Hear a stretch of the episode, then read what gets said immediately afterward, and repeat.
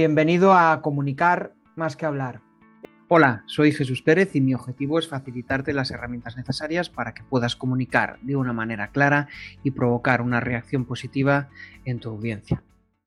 Si quieres empezar a conectar con tu audiencia a través de tu contenido, te invito a que descubras cómo te puedo ayudar en crearpresentaciones.com. Muy buenas, Santiago. Bueno, ¿Qué tal? Pues ¿Cómo estás, Jesús? Encantado de estar aquí contigo. La verdad es que sí, había, hacía tiempo que, queríamos hacer un pequeño videocafé y, la verdad es que es una sorpresa estar, contigo. Hace dos años para mí sería algo increíble poder hacer esto y, aquí estamos. Entonces, pues seguramente, y si no lo sabes yo te lo digo, me, gusta mucho ir al grano, me gusta simplificar y me gusta pues al final que, que las preguntas sean respondidas de una forma pues eh, sincera, honesta y, y, al final que, que, aporte muchísimo a la audiencia, ¿no?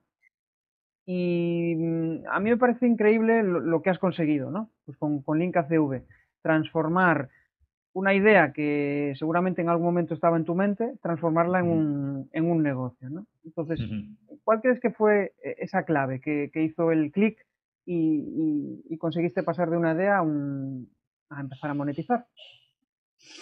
Mm, eh, hay una frase aquí que es muy, muy americana, ¿no? Que dicen los americanos y es la de eh, stop chasing money, start chasing problems, ¿no?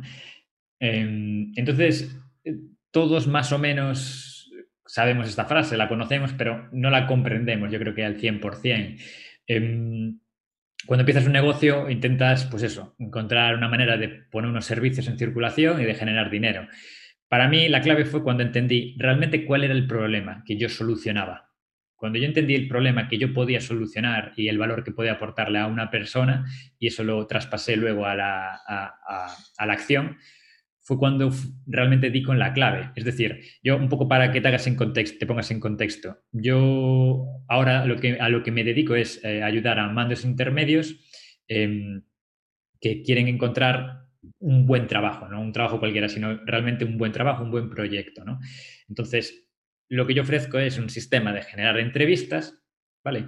Pero un poco así, de manera sutil, también lo que ofrezco durante ese camino es eh, un poco un proceso de mentorización, ¿no? Que eh, creo que, porque creo que para ser bueno profesionalmente tienes que encajarlo con tu vida profesional, ¿no? O sea, que tu trabajo sirva a tu vida, no que tu vida sirva a tu trabajo.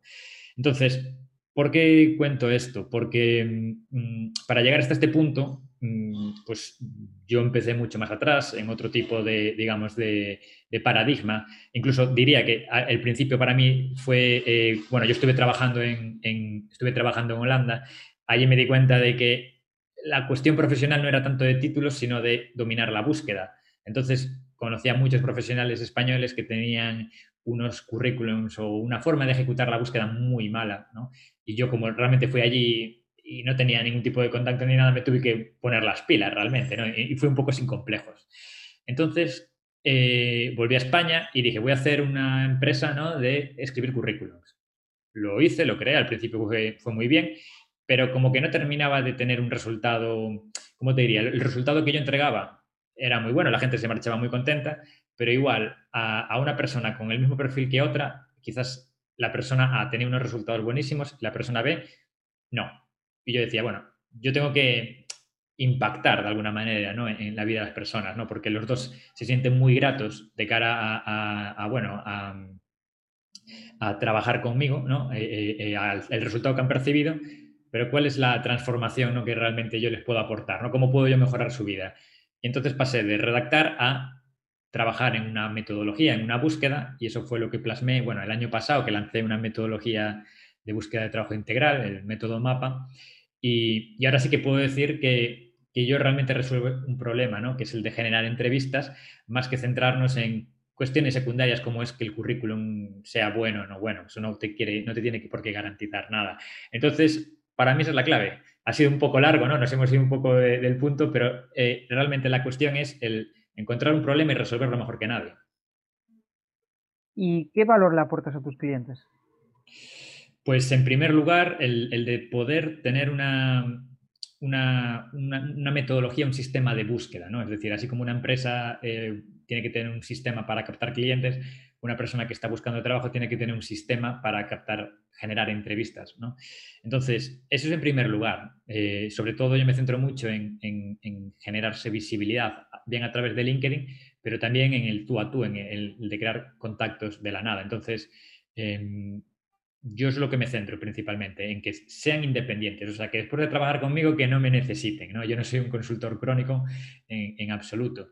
Luego lo que yo más disfruto es también realizar ese proceso de mentorización, que, de alguna manera eh, todas las personas con las que he trabajado en mayor o menor medida, siempre les viene bien alguien a quien, oye, eh, esto me encajará en el futuro, esto no, eh, esto te tiene sentido para ti, ¿no? dentro de mi carrera, porque cuando el dinero nos, nos llama, pues también pues de alguna manera como que encontramos excusas, ¿no? Y, todo nos vale, ¿no? Em, entonces, eh, en primer lugar sería generar esas entrevistas, ¿no? El de dar un sistema y el segundo el de, acompañarlos, ¿no? Que no estén solos, porque esto, desde un director general hasta una persona que está empezando, es duro, ¿no? Lo llevas en soledad y, tampoco es algo que se hable mucho. Entonces, eh, creo que un acompañamiento nunca está de más en estos casos. Cuando habla, eh, o sea, cuando hablas de, mm, de una persona que está en búsqueda de empleo, puede, puede haber un factor de emprendimiento en ese proceso. Es decir, que la persona descubra que realmente lo que no quiere es encontrar un empleo, sino lo que quiere es pues, trabajar por cuenta propia. ¿Te ha sucedido o...? Sí. sí, sí, sí, sí. Es que, es que es muy, bueno, me, me ha sucedido y me está quizás un poco pasando ahora con algún cliente, eh, porque antes de ponerte a buscar trabajo tienes que buscar realmente, tienes que pensar, vale, pero ¿qué vida quiero yo tener? ¿no? Que esa es la fase que, todos nos saltamos. Eh, ¿Cuál es el, desarrollo profesional que yo quiero en los siguientes años? ¿no? O mejor dicho, eh, ¿cómo, yo quiero estar, pues, por ejemplo, en 10 años? ¿no? no es una cuestión de, definir deseos, no es una cuestión de decir quiero tener un, un Mercedes, ¿no? es una cuestión de definir valores para tu vida entonces, en pos de esto, en pos de lo que tú quieras, cuando tengas esto más claro, es ahí cuando tienes que definir eh, eh, de una manera, pues desde mi punto de vista, lo más visual posible, eh, en tu cabeza sobre todo, qué vida quieres. Y cuando sabes qué vida quieres, porque eso va a tener unos gastos, es ahí cuando rascas un poco el propósito profesional que tú tienes, ¿vale? y, encuentras el mejor camino, ¿vale? Mm, por ejemplo, si quieres tener una vida, mejor dicho, un coste de vida muy elevado, es bastante probable que o bien emprendes y tomas un riesgo brutal al principio para luego ganar un montón de pasta, o bien te tendrás que meter en una corporación o una empresa grande. Eh, eh, eso es así. Entonces, primero hay que plantearse un poco cuál es el final y luego ya se escoge el mejor camino. Yo, en el caso que tú dices, pues he trabajado y trabajo con personas que son consultores, por ejemplo, hay personas con más de 50 años que dicen, mira, lo que más me conviene a mí y también lo que piden las empresas son a veces, pues a partir de 50 años, el consultor, ¿sabes? Eh, y a mí, mí me gusta, porque así también puedo cobrar más y sí que es cierto que no tengo esa estabilidad, pero, pero realmente me pongo yo mis normas y, hay mucha gente que, se lanza a hacerlo y, por mi parte fenomenal. Después hay otras personas que, em, que se dan cuenta de que el mundo corporativo o el mundo empresarial eh, no encaja, entonces pues surge la idea de emprender. Eh, lo que está claro es que tienes que hacerte un análisis, una introspección y luego lanzarte por ello, ¿sabes? Luego ya verás cuál es el mejor camino. Realmente no lo decides tú, es lo más bonito de todo. Sí, sí, me parece interesante lo que hablas de, esa, de esa propuesta de vida, ¿no? Porque al final eh, va muy ligado a lo que em, vas a hacer durante X años. Y realmente si, si estás pensando ya en la jubilación, realmente es que tu propuesta no está alineada. Y, y hoy en día, pues seguramente en la vida de nuestros padres no tenía sentido todo esto, pero ahora mismo sí que cuando ya tienes cubiertas una serie de necesidades, pues cobra mucha importancia el sentirse autorrealizado y, y, el avanzar, ¿no? Cambiando un poco de tema y, centrándonos en, en, lo que es el, eh, mi labor, ¿no? El, tema de las presentaciones, sí que me pica la curiosidad de, de eh, qué tipo de presentaciones sueles hacer en tu día a día. ¿Cuál es tu trabajo diario um, cuando tienes que hacer una presentación? Pues, por ejemplo, para tus mentorías o, por ejemplo, para un presupuesto. ¿Cuáles suelen ser las que más mm, te ves obligado a hacer en tu día a día? Bueno, yo, tengo muy pocas presentaciones porque eh, tuve la suerte de en la universidad, eh, em, em, tenemos que presentar prácticamente todos los días eh, trabajos. Entonces, mm, le cogí gusto a, lanzarte a presentar y, en muchas ocasiones ya sin, presentación. Entonces, en mi caso, pues hay dos tipos de, situaciones, o bien una venta o bien, digamos, una sesión, una mentoría. En la venta, por lo pronto, eh, no estoy haciendo nada, no tengo ninguna presentación, porque me he dado cuenta de que, mm, mm, bueno, yo tengo que entender muy bien la situación del cliente. Si le voy con una presentación, como que ya estoy yo, eh, eh, antes de saber cómo, en qué situación está esa persona, ya estoy yo planteando aquí mis, ideas, lo cual em, no creo que es seguramente una, presentación sería lo, ideal, pero esa presentación creo que tendría que ser tan buena y tan adaptada que yo no tengo esa capacidad, obviamente. Luego en las sesiones, yo hago un poco una mezcla. Mm, no tengo unas presentaciones eh, para todas las sesiones, para algún, algún momento puntual sí que tengo, eh, sobre todo lo que sea la introducción. Y, y, cuando considero que hay algún momento en el cual eh, en alguna sesión hay una idea que es fundamental y que tiene que quedar súper clara, sí que, sí que la utilizo.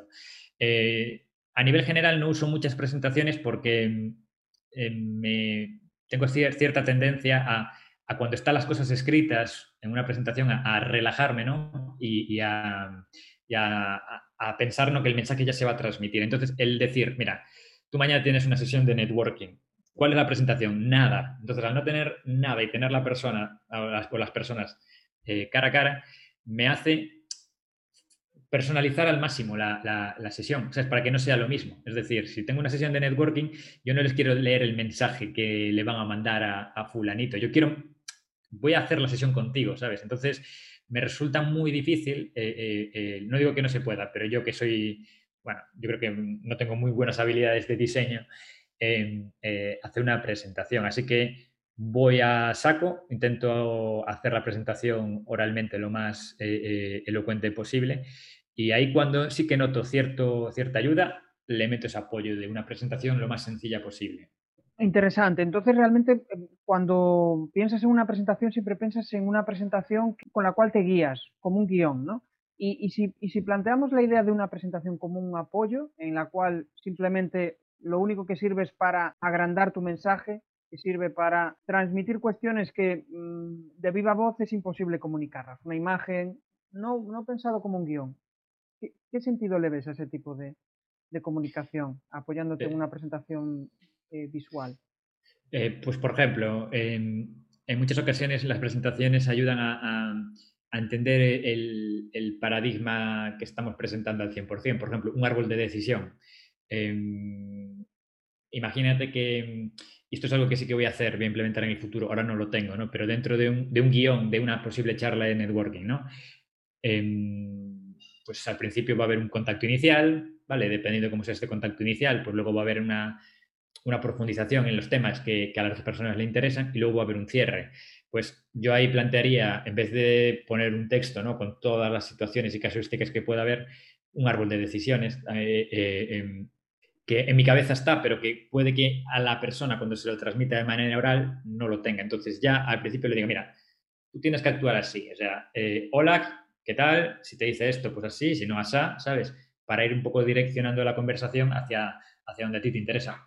al mismo modo que un guion de venta. De alguna manera, los guiones de venta, eh, puedes tener el guion escrito en Word, pero si realmente tienes, les pones esa presentación, la persona lo encaja visualmente. Entonces, em, todo lo que tengas un gran componente gráfico, creo que, termina de, redondear el concepto, ¿no? porque al fin y al cabo es para lo que sirve una, presentación o tanto, tanto a modo de, nuevos conceptos como, como, conceptos que ya conocemos, pero que no los terminamos de integrar ¿no? dentro de nuestro pensamiento. Interesante, sí, al final, pues es, em, eh, al final cada uno tiene una forma de entender eh, la forma de presentar su información y, eso influye muchísimo eh, la forma de entender cómo comunicar a nuestra audiencia y a veces nos olvidamos de ese paso, es decir, de pensar que los que estamos escribiendo, o sea, los que estamos haciendo la presentación no es para mostrarla a nosotros mismos, sino mostrarla a la, a la audiencia. ¿no? Entonces, ¿cuál, crees tú que es la clave principal que tiene que tener una, una buena presentación?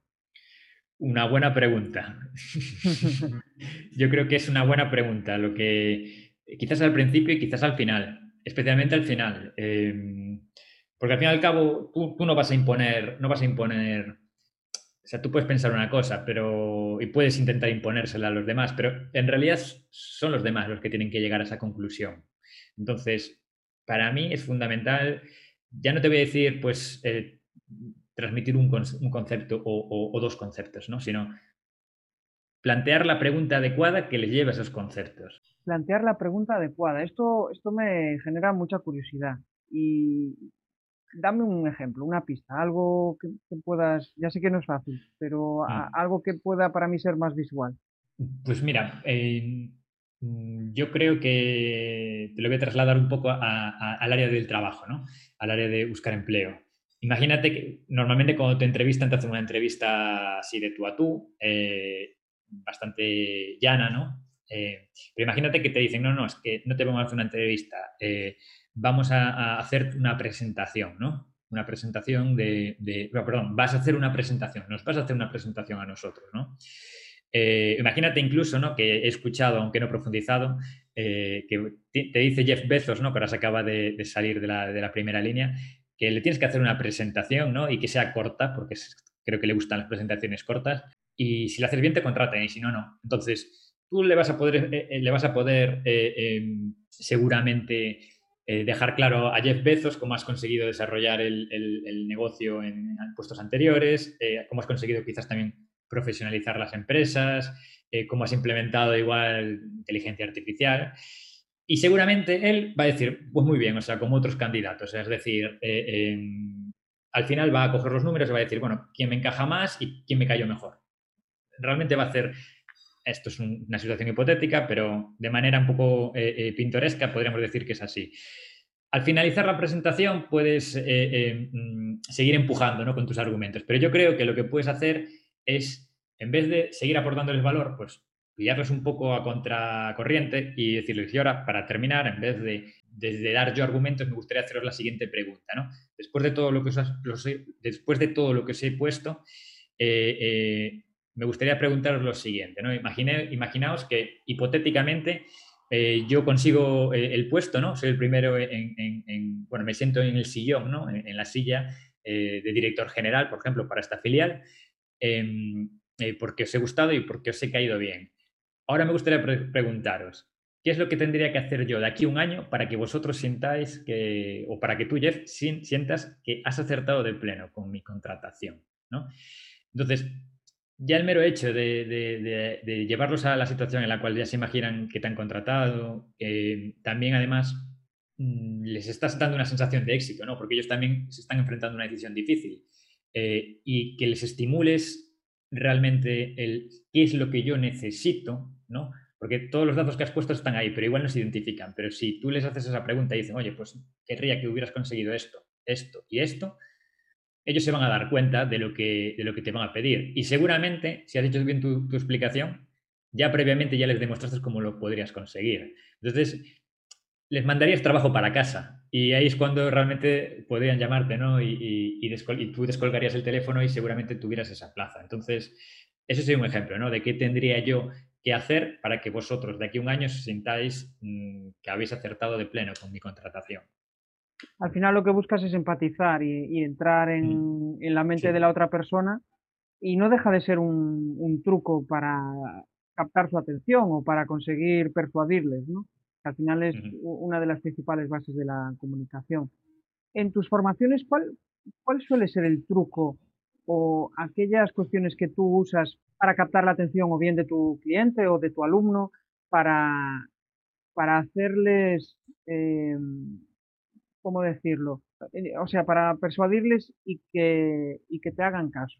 Bueno, yo no soy muy partidario de trucos, primero de todo, aunque sí que es cierto que hay algunas ayudas. No soy partidario de trucos en, un poco en toda la vida, porque creo que ese es el problema de la gente, ¿no? Que em, se piensan que en el trabajo hay un truco, que no se recibes entrevistas y de repente hay un truco y te soluciona la vida, ¿no? O en las dietas, que hay un truco, ¿no? Y así se pasan las personas mm, día tras día, mes tras mes, año tras año. Entonces, eh, soy muy cauto y muy prudente con, con, el tema de si haces esto, ¿no? Vas a conseguir esto otro. Eso es un poco pues para personas que, que manipulan, ¿no? Al fin y al cabo la, la, la, atención de la gente. Si bien es cierto que luego hay pequeños detalles, ¿no? Que te permiten mmm, mejorar el rendimiento eh, eh, en situaciones concretas, siempre y cuando los apliques dentro de un sistema. Entonces, dentro del sistema que tengo yo a la hora de, de ejecutar estas mentorías, eh, tú les puedes dar a las personas el, el el, secreto de la piedra filosofal, ¿no? Les puedes decir eh, eh, una gran verdad,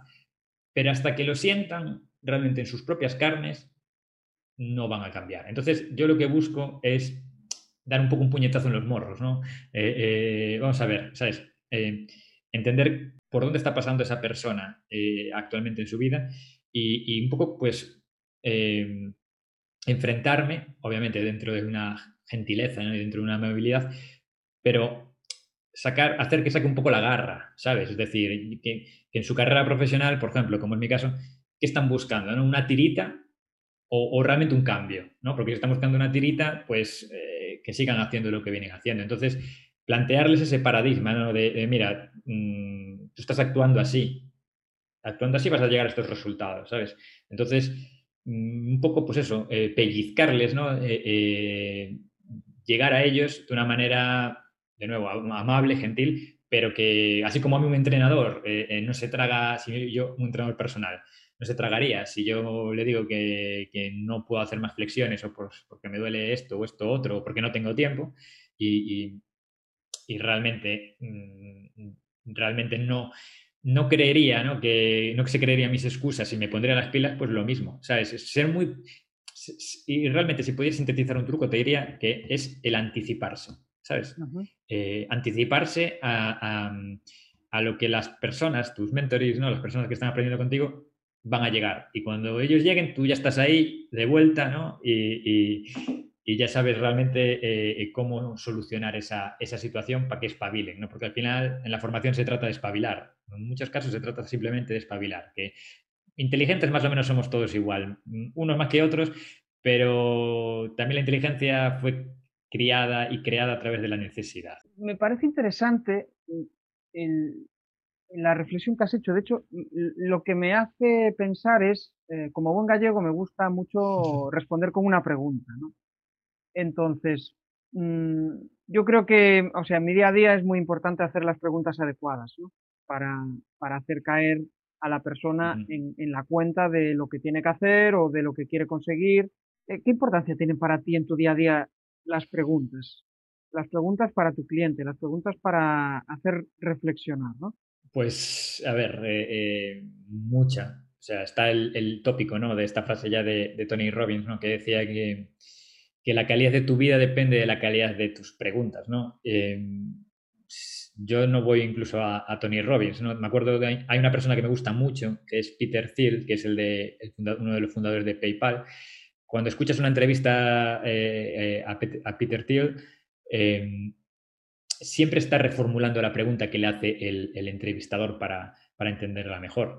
Entonces, cuando en muchas ocasiones te haces las preguntas adecuadas, llegas a donde quieres que llegar, ¿sabes? Eh, em, que tienes que plantearte un viaje, tienes que planear un viaje. Por ejemplo, yo ahora estoy en Brasil, ¿no? Planear un viaje en Brasil es muy difícil, ¿no? Por, porque no conoces el sitio y es muy grande y es pues ciertamente poco accesible. Entonces, eh, puedes ir como un loco a buscar información en Internet, que vas a encontrar eh, eh, un poco de todo, o si te planteas las preguntas adecuadas de a dónde quieres llegar, qué tipo de experiencia quieres llegar, la respuesta sale muy rápida.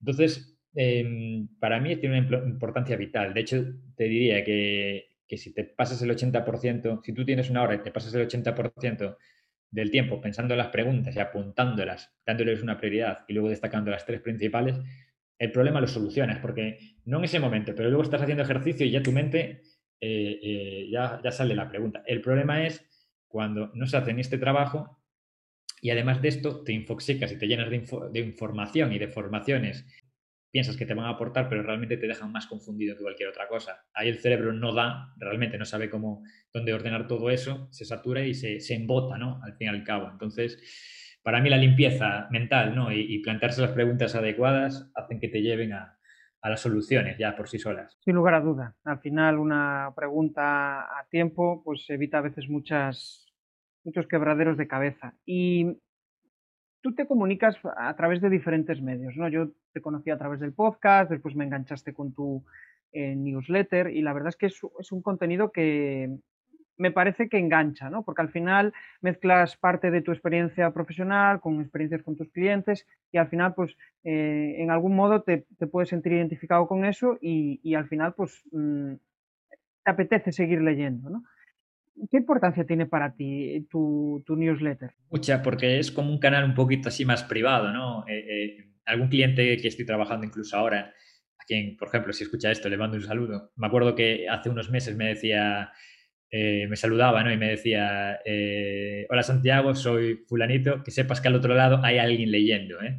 Hablaremos en unos meses, ¿no? Y, y es, es, ese, digamos, ese canal que es un poco más privado, ¿no? Y más personal que, te permite conectar con la gente, entender sus situaciones. Y también la gente ahí es mucho más, eh, ¿cómo te diría? Mucho más, aunque parezca mentira, mucho más abierta, ¿no? Es decir, em, tú planteas ciertas preguntas de reflexión en LinkedIn y hay mucha gente que yo sé que le llega, pero que pues públicamente no, no se va a exponer. de hecho, muchas personas con las, que, con las que he trabajado nunca habían dado una recomendación a ninguna de mis publicaciones porque me dicen es que mi jefe se entera.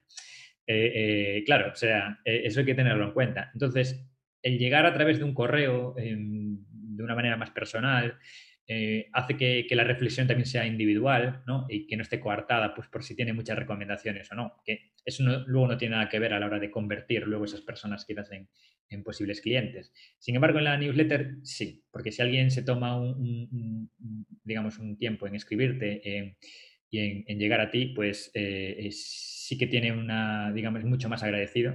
Y también es un poquito más, pues eso, no me gusta usar palabras así eh, anglosajonas, ¿no? Pero es un poco más underground, ¿no? Como que tiene ahí un valor que, que, yo creo que a día de hoy lo mejor de la vida no está en la superficie y, tienes, digamos, ese cariz que te permite pues, conectar más con tus clientes y, darles más valor, ¿sabes? Realmente, más que, más que en LinkedIn o en las redes sociales o en, en, publicidad. Entonces, eh, a mí me permite explorar Mm, una vía de, comunicación más profunda mm, que realmente tiene un mayor impacto em, y que además yo soy el primero en decirlo, yo me nutro también de las experiencias de, de, clientes o de personas que no han trabajado conmigo pero me cuentan sus experiencias y eso te retroalimenta. Entonces, para mí es de mis canales favoritos, sin, ninguna, sin ninguna duda. Realmente la newsletter yo la veo como un canal no para iniciados, sino cuando ya tienes una cierta base de clientes poder empezar a comunicarte con ellos.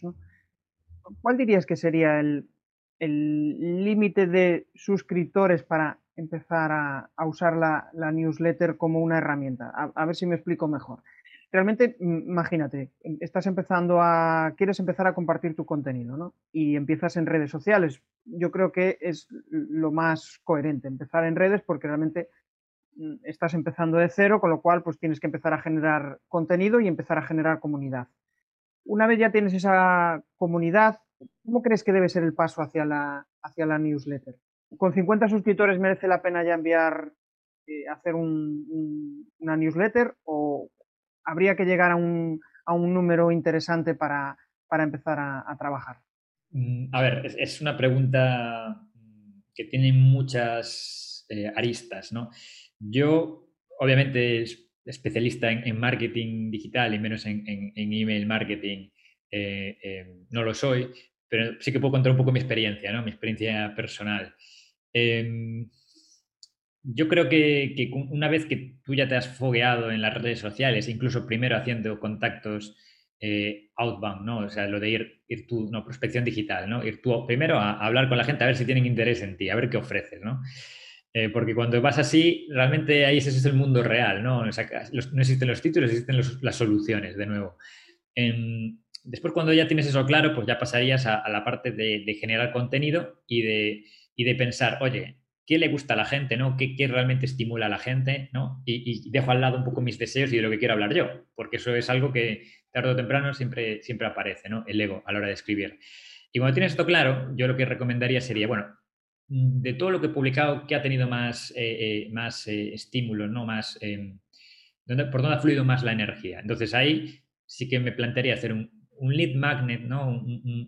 como creo que decía hace poco un, contacto, un caramelito, ¿no? O sea, eh, eh, que realmente solucione un problema, ¿no? Que, porque yo tenía muchos clientes que me han dicho, oye, es que me, apunté a tu, tu, mini training, ¿no? A tu, a tu lead magnet, ¿sabes? Que es, pues en mi caso es, pues eso, cómo escribir un titular de, de LinkedIn, ¿no? Y me moló mucho, me gustó, me, gustó tu estilo, ¿sabes? Y, dije, pues esto gratis, pues me, encaja, pues vamos a ver qué se puede hacer, obviamente ya con una formación eh, eh, pagada, ¿no? Eh, entonces, ahí ya noté, ¿sabes? Que, eso fue, pues, ¿cómo te diría? Una buena, un acierto, ¿no? A la hora de, transformar leads, ¿no? En clientes. Pero durante ese camino, pues obviamente, el, el lead magnet puede estar muy bien, puede ser muy concreto y puede solucionar un punto de dolor de tu cliente. Ahora bien, lo que, lo que realmente va a hacer que sigan ahí, porque no todas las personas están preparadas a veces para ese cambio, para trabajar contigo, es que se enganchen un poco con tu newsletter y sobre todo que ellos vean que tú entiendes sus situaciones. O sea, si tú recibes un mensaje a las 7 de la mañana de una persona intentando venderte eh, sus formaciones o sus cosas que, que ni siquiera habla, habla, habla de, de ti, ¿no? Ni en ningún aspecto, sino que simplemente te pone ahí un, descuento eh, medio falso en la cara, eh, pues no le vas a hacer ni caso. Entonces, mm, esto es un poco también como yo recomiendo hacer las cartas de presentación, ¿no? Déjate de hablar de ti, habla un poquito del otro, ¿sabes? Eh, para, primero por cortesía, porque eso fue algo que de sentido común siempre se hizo, ¿no? El, el saber a con quién, es una señal de respeto, saber con quién hablas, ¿no? Por lo tanto, si sabes, de con quién, sabes con quién hablas, te pones en su situación y cuando ya te pones en tu situación, la newsletter ya sale sola, realmente. Eh, dejas al lado lo que tú quieres eh, eh, transmitir, lo mucho que tú sabes, y te pones a, contar una situación concreta. Entonces, yo creo que, que, esa naturalidad es la que hace que luego la gente conecte contigo, quien encaja con los valores trabajará contigo, quien no encaje con los valores pues seguramente si has hecho bien tu trabajo le podrás referir a alguien que, saldréis los tres ganando. Entonces, es un poco el desarrollo que yo veo, ¿no? Así en este vuelo de pájaro que estamos haciendo. Veo, veo mucho paralelismo entre esa, ese trabajo de, empatizar con, con, tu audiencia a la hora de elaborar el, esa newsletter con eh, con, eh, o sea, veo ese paralelismo a la hora de hacer presentaciones, porque realmente lo que tienes que hacer es no hablar de características, sino hablar de los beneficios que le puede aportar el producto. No hablar de ti, sino hablar de cómo tú puedes resolverle un problema, ¿no? Y al final, pues la newsletter es, es, lo mismo, que se pueda sentir identificado. Y para esa persona que está empezando a, escribir su newsletter o, o, escribir sus primeros emails, un tip, una recomendación que le, le darías, algo breve. Mm, pues a ver, había estado pensando algo ¿no? sobre este tema también porque eh, es, difícil marcarse un punto de, ¿cómo diría? Un punto de entrada que le pueda valer a todo el mundo, porque al final este consejo tiene que ser general. Para mí, mm, es obvio que tienes que saber muy bien ya de antemano quién es tu cliente, cuáles son igual eh, eh, cliente, cuál es tu cliente ideal o el cliente que más valor le has aportado, ¿no? que eso tiene que ser una referencia. Dejando esto aparte, mm, lo que es innegable es que es, una newsletter es escribir. Y escribir para mí es un músculo. Entonces, mm, no hay excusas aquí. Si quieres realmente ser bueno escribiendo, si quieres, si quieres ser bueno con la oratoria, o si quieres ser bueno eh, jugando a los dardos, tienes que dedicarle tiempo. Yo, por ejemplo, cuando empecé a escribir, me marqué un, una franja horaria ¿no? de, 30 minutos, de escribo en 20 minutos y, edito en 10, ¿sabes? Y lo que esté hecho va para el horno, porque ese es otro de los grandes problemas, ¿no? El, y si, y esto puede estar mejor, y esto puede estar peor, el perfeccionismo constante, ¿no? El perfeccionismo eterno. Entonces, yo lo que diría sería, mira, eh, no importa tus resultados a tres meses, importan a, a, 12 o incluso a 24 meses.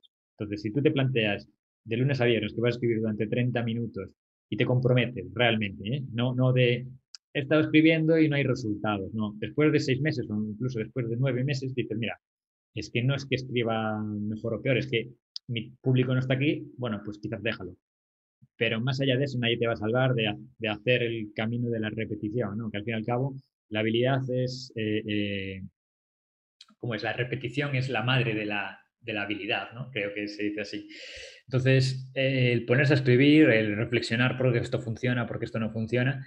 Y, claro, la vida te va a poner obstáculos y te dirán, bueno, eh, ahora no es un buen momento, Jesús, no escribas ahora que no estás inspirado, Jesús, eh, tienes que hacer esto o esto es más importante. Mm, no es negociable. O sea, eh, aparte de la habilidad de la escritura, mm, te va a hacer ganar dinero, haya transformación digital, no haya transformación digital, es decir, una persona que sepa escribir a día de hoy es muy valioso en muchísimos campos. Así que yo me comprometería al máximo durante X meses, no tiene que ser mucho, pero tienes que cumplir tu palabra. Y una vez lo tengas más o menos dominado, pues ya puedes pasar a otra cosa, ¿no? Quizás a la oratoria, que también es una habilidad magnífica. Sí, eh, realmente al final comunicar eh, yo creo que es la, clave, y más a través de un medio digital donde pues es muchísimo más frío, donde eh, captar la atención es todavía más difícil que en presencial. Entonces, realmente, pues, eh, que le digan a un copy, ¿no? Eh, si, se puede vivir o no de, escribir o, una persona que se dedica al storytelling. Y, cada vez está cobrando más, más importancia este tipo de, cuestiones. Y ya estamos eh, finalizando y, la verdad es que el tema del contenido me parece un tema súper interesante. Por una parte, porque yo también pues, llevo, llevo tiempo generando contenido en, LinkedIn y me parece em, súper importante el tema de pasar a la acción. Para mí es la, clave. Estoy leyendo un libro de Ancho Pérez, los 88 peldaños del éxito, y él habla de que realmente cualquier idea sin acción no vale nada. Si entras en el perfeccionismo, en todo ese proceso de, uff, em, el síndrome del impostor, y al final, mientras no pases a la acción, pues no, no vas a conseguir avanzar, ¿no? Entonces, por eso mm, sigo andando en ese tema y, sigo pensando en esa persona que está empezando, esa persona que, mm, quiere empezar a, crear contenido, a compartirlo.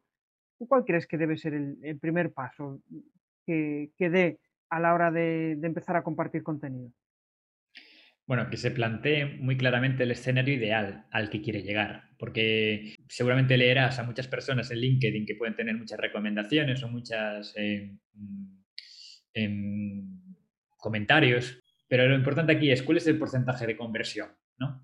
Entonces, em, si tienes 10 comentarios, o perdón, si tienes 5 recomendaciones o 5 comentarios por cada post, que, a priori muchas personas podrían decir que, bueno, no te va tampoco muy bien, ¿no? Pero, pero luego si consigues cerrar a, muchos clientes, ¿no? Pues eso es lo que realmente tú tienes que evaluar. Muchas personas se pierden en esto, ¿no? Dicen, ah, es que no me funcionan los contenidos, ¿no? Eh, porque yo no tengo lo que los demás tienen. Bueno, ese es el gran engaño de las redes sociales. Tú no sabes lo que han hecho estas personas para llegar ahí y no sabes lo que está detrás, porque creo que todos sabemos que en realidad las cosas no son como parecen, ¿no? Y que luego es mucho menos de lo que, lo que uno piensa. Entonces, cuando uno se plantea realmente, bueno, ¿qué quiero con esto? ¿no? ¿Qué es el éxito para mí? Eh, eh, eh, en LinkedIn, por ejemplo, ¿no? Pues el éxito es conseguir, no sé, que me agreguen 20 personas a la semana, ¿vale?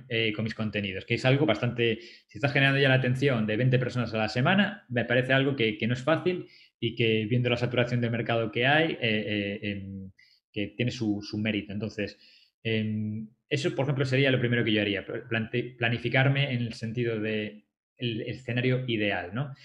Después, entender realmente qué es lo que yo tengo que aportar, ¿sabes? De cara a, las siguientes, a las personas que, me leen, ¿no? Eh, entender que no le puede gustar a todo el mundo, que tú al fin y al cabo tienes que em, servir de alguna manera a una tribu, ¿no? Ya que hablabas de libros, no hablas del libro este de, Ancho, yo te recomiendo un libro em, que es de Seth Godin, a mí me gusta mucho Seth Godin, es el de tribus. Eh, al fin y al cabo, LinkedIn, y esto para cualquier persona que se haya leído el libro lo comprenderá, eh, está organizado por tribus, personas muy distintas y muy diferentes, no tienen que estar en el mismo sector ni tener la misma experiencia, pero que se mueven por intereses psicográficos, eh, por actitudes, por, formas de ser. Entonces, tú tienes que encontrar qué tribu ¿no? Te encajas, ¿no? Sobre todo esto está muy reñido, muy reñido con, tus, con tus valores, con tus actitudes, y tanto por un...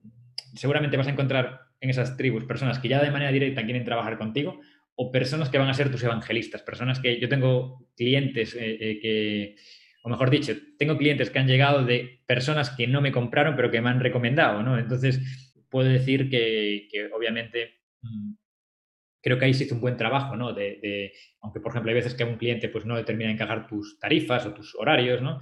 pues igualmente luego, no, no, es que yo quiero que trabajen contigo, ¿no? En lugar de, que se vayan con, fulanito. Entonces, yo creo que eso es lo que, lo que uno tiene que, aspirar en, última instancia, entender a qué tribu pertenece, ¿no? Y intentar aportarles es el máximo, el máximo valor, ¿no? Tenemos, por ejemplo, aquí eh, en, Galicia eh, eh, el caso de Iván Fernández Amil, que, que comparte contenidos de historia y que de alguna manera ha generado una tribu, ¿no? De, no sé si la palabra sería correcta, ¿no? Sería historiófilos, ¿no? Igual me matan por esto, ¿no? Si lo, lo, publicas por ahí. Pero que fíjate, que, que reúne a personas muy distintas. Yo también sé que a personas de nivel internacional, gente que no habla español o que no lo habla, que no es su lengua materna, pero que genera esas, esa, ese grupo, ¿no? De alguna manera, ¿no? que y es al fin y al cabo lo que permiten las redes sociales. Eh, pues claro, ¿cómo llegar hasta ahí? Pues, eh, pues estoy seguro que, que Iván, otras personas, pues tienen una idea clara de, lo que les gusta, lo que les puede aportar LinkedIn a su vida. Y, obviamente son los mejores haciéndolo, ¿sabes? Es decir, eh, las historias que tiene Iván pues son, son fenomenales. entonces, al fin y al cabo satisface una demanda ¿no? que, de, aprendizaje que, que, está en la red. Eh, para llegar ahí, mm, al menos un poco lo que hago yo es eh, realmente escribir de lo que te guste, ¿no? Y, siguiendo un poco el ejemplo de Iván, sé que le encanta, ¿no? Lo que, lo que, él, lo que él escribe, ¿no? Porque te lo transmite. Eh, por lo tanto, esto es un poco como un podcast, ¿no? No lo puedes fingir, ¿no? Si estás haciendo un programa de radio o incluso compartiendo contenido, te tiene que molar y así vas a hacer que la gente se entusiasme, ¿no? Porque es al final es como el último estadio al que querrías llegar con tus publicaciones. Buenísima reflexión. De hecho, quería dar algunas cuestiones sobre lo que has comentado, ¿no? respecto a lo que decías de los likes. Em, si basamos toda nuestra actividad en los likes, oye, pueden salir multitud de ventas y puedes tener una conversión altísima, pero probablemente si basas tu actividad en los likes, estés equivocado. ¿Por qué? Porque em, la mayoría de las personas que te, den like, que te dan likes probablemente no te, no te van a comprar. Porque están haciendo públicamente algo que oye, puede ser que sí, puede ser que te compren, pero el otro día escuchaba a David Díaz Robisco y, decía que eh, las ventas vienen de las invitaciones a conectar, no de los likes. Realmente una persona que le ha parecido interesante tu contenido te invita a conectar y te invita a, conocer más sobre ti y al final a quien compramos es a la persona, no compramos el, producto, porque productos hoy en día, mm, vamos, iguales los hay. Eh, seguramente habrá personas que se dediquen a, tu trabajo, pero la, em, y que se dediquen al mío, pero eh, solo hay una forma de hacerlo que es la tuya y es diferente a la mm. otra persona. Y solo por el mero hecho de tu forma de comunicar, eso ya eh, invita a conectar. Y yo creo que no hay mejor eh, satisfacción que estar trabajando con alguien que, con el que te sientes cómodo, con el que sabes que estás pagando un precio justo y vas a conseguir un, resultado. A veces pues nos enfocamos en el precio eh, todos hemos cometido este tipo de errores y, nos olvidamos de, eh, del resultado, de, lo que podemos conseguir con esa persona y también de, lo que hemos disfrutado y aprendido durante todo ese, durante todo ese, proceso. Y respecto a lo que dices de la comunicación, eh, tal como decías del historiófilo, me parece brutal la capacidad que tienen determinadas personas de generar contenido y generar comunidad que yo creo que es la clave principal en redes. Cuando generas comunidad, lo que estás consiguiendo es conectar con gente con tus mismas inquietudes y, sentirte, eh, no sé si realizado, pero sentirte, sentir que estás inspirando a la gente. Y, para una persona que genera contenido, yo creo que no hay nada más, más eh, satisfactorio. Y bueno, mm, quitando esta reflexión final, no sé si quieres comentarnos algo más, Santiago. Si no, pues. Mm, mandarle un saludo a Iván, que, aquí creo que somos dos. Yo no tengo ningún reparo en decir que soy un fan de, Iván Fernández Amil, así como de, muchos otros, ¿no? Pero ya que salió su nombre, pues eh, le mandamos un saludo. Y, sí, estoy de acuerdo con esto último que dices. Eh, para que la gente etiquete un poco esas métricas ¿no? que, decíamos que no son tan importantes, yo siempre les pongo un nombre, ¿no? Que es, bueno, no lo, no he puesto yo, sino que es, por lo cual se conoce, ¿no? Que es un poco las métricas de la vanidad, ¿no? Realmente eso es vanidad. Eh, eh, eh, no es importante realmente en, tu vida. de hecho, al fin y al cabo, yo siempre, cuando trabajo con un cliente, les digo, mira, en lo que se refiere en búsqueda de empleo, olvídate de todo lo que tienes en la cabeza, de recomendaciones y de bla, bla, bla lo más importante es el número de contactos que realizas a la semana, es decir, el número de, igual de correos a personas importantes que realizas a la semana, el número de, contactos telefónicos ¿no? o Zoom, de conocer a gente nueva y el número de entrevistas. El resto es humo. Entonces, digamos que eso eh, para mí es lo, importante. ¿no? Poniendo el foco en eso, estas métricas de la vanidad quedan un poco al lado, si bien también te pueden ayudar a, enfocar un poco la búsqueda, ¿no? pero el foco en lo importante. Y con eso, por mi parte, es todo.